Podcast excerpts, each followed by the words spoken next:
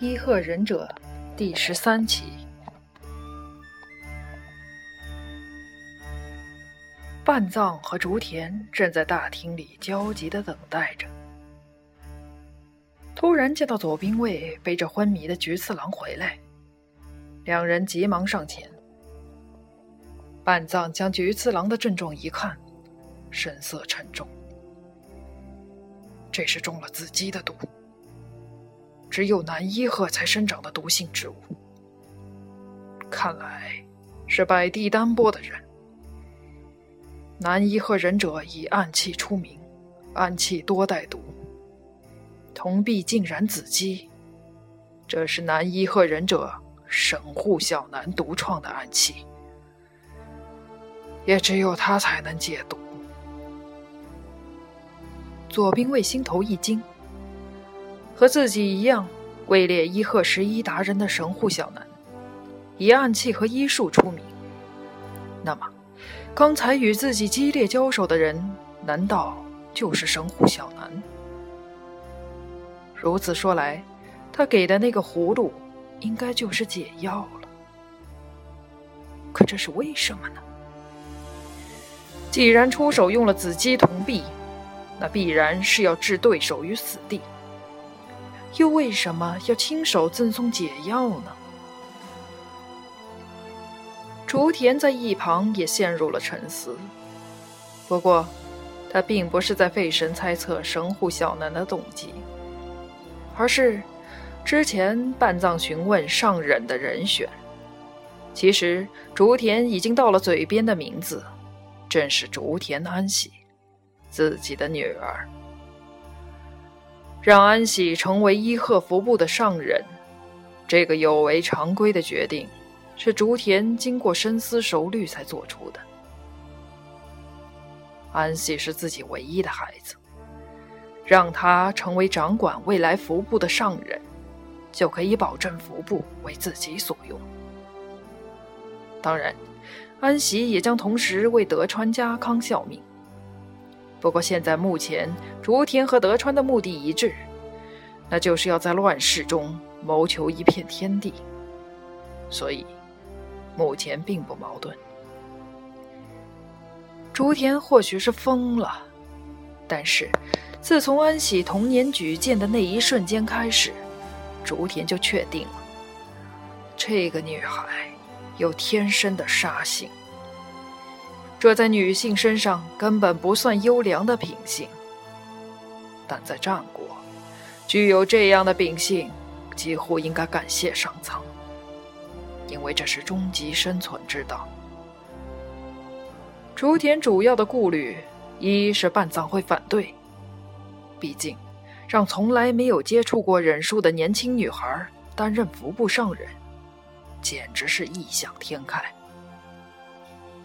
此外，就是担心安喜。竹田可以选择培养安喜那无畏、镇定的秉性，使之向冷酷冷血的方向发展。将来，这就是一把悬在自己头上的双刃剑。他当然也可以选择将安喜嫁人。去过普通女人应过的生活，自己呢，以一个父亲和旁观者的眼光，看安喜的天分慢慢随岁月而流逝。今晚的事情，让竹田觉得忍者之路实在太过凶险，还是应该让安喜去过普通人的生活吧。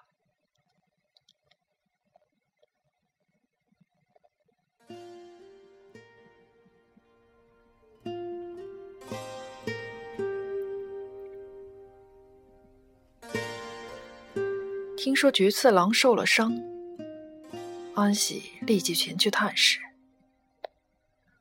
卧榻前，和子正默默的守护着。看见安喜进来，他慌忙站起身：“啊，小姐来了。”这是安喜回来以后第一次见到和子。果然，和子已经完全长成美丽的少女了。安喜的美丽，更多的是青春本身带来的光芒。现在，这种光芒在同样正当豆蔻年华的和子面前，就稍显暗淡了。和子和菊次郎也已经几乎是公认的情侣。安喜望着他，好久不见。和子，你比以前更漂亮了。啊，小小姐也。和子不知道该说什么才好，局促不安的低下头。不善言辞、稍显迟钝的女孩子，却十分美貌温柔。上天似乎是公平的。安喜走到菊次郎床前。他醒过了吗？醒过了，喝了点水，现在又睡着了。是吗？菊次郎已经醒过了。醒来的时候，第一个看见的是盒子。自己又来晚了，像几年以前一样，来晚了。安喜望着熟睡中的菊次郎。那么，我走了。你好好照顾他吧。安喜默默的走开了。有些东西是自己的心智无法转移的，这个道理是在成长中慢慢懂得。因为岁月的历练，因为接触过的人和事。更重要的是，仿佛是与生俱来的使命感，正渐渐渗透了这个少女的心。内心深处有一种无法对任何人诉说的孤独。也许正是因为这个吧，自己要独自完成自己的使命，尽管他还并不知道使命是什么。菊次郎终于醒来了。他望着盒子，刚才好像有人来过。对，是安喜小姐来了，看你睡着就走了。她说让我看护着你就好了。菊次郎不说话，同样是天性敏感的人，他体察到安喜复杂的内心。果然，是和以前不一样了。感觉到安喜的变化，菊次郎有一种怅然若失的感觉，并不是享受有两个女孩子争抢自己的那种虚荣，更不是因为安喜的身份而想和她有更亲密的关系，只是两个人儿时的赌气，为什么会那么刻骨铭心呢？自小是孤儿的菊次郎，从来没有得到如此热烈的关注。安喜那是异乎寻常、近乎霸道的热情，在他幼小的心灵里留下了极其深刻的印象。天性敏感又羞怯的他，悄悄地观察着安喜。两个人后来的赌气和冷淡，其实也包含了试探的成分。到底安喜有多想和自己在一起呢？直到安喜去京都，两人临别时的对视，两个人都无法低头，却无法否认，这样的对峙，其实已经在彼此的心中留下了印记。这一天，竹田府上来了一位稀客。藤林长门使，藤林宝丰的面使。所谓面使，就是代替主人拜访接近客人的使者。同为伊贺三大上忍的藤林氏首领藤林宝丰，一直是个神秘的人物。除了在幕后指挥藤林氏的重大事务，从来不以真实面目示人。据说是为了潜心撰写有关忍者秘义的典籍。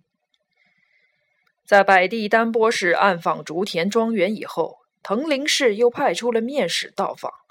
这一明一暗，服部的重组果然在伊贺引起了不小的震动。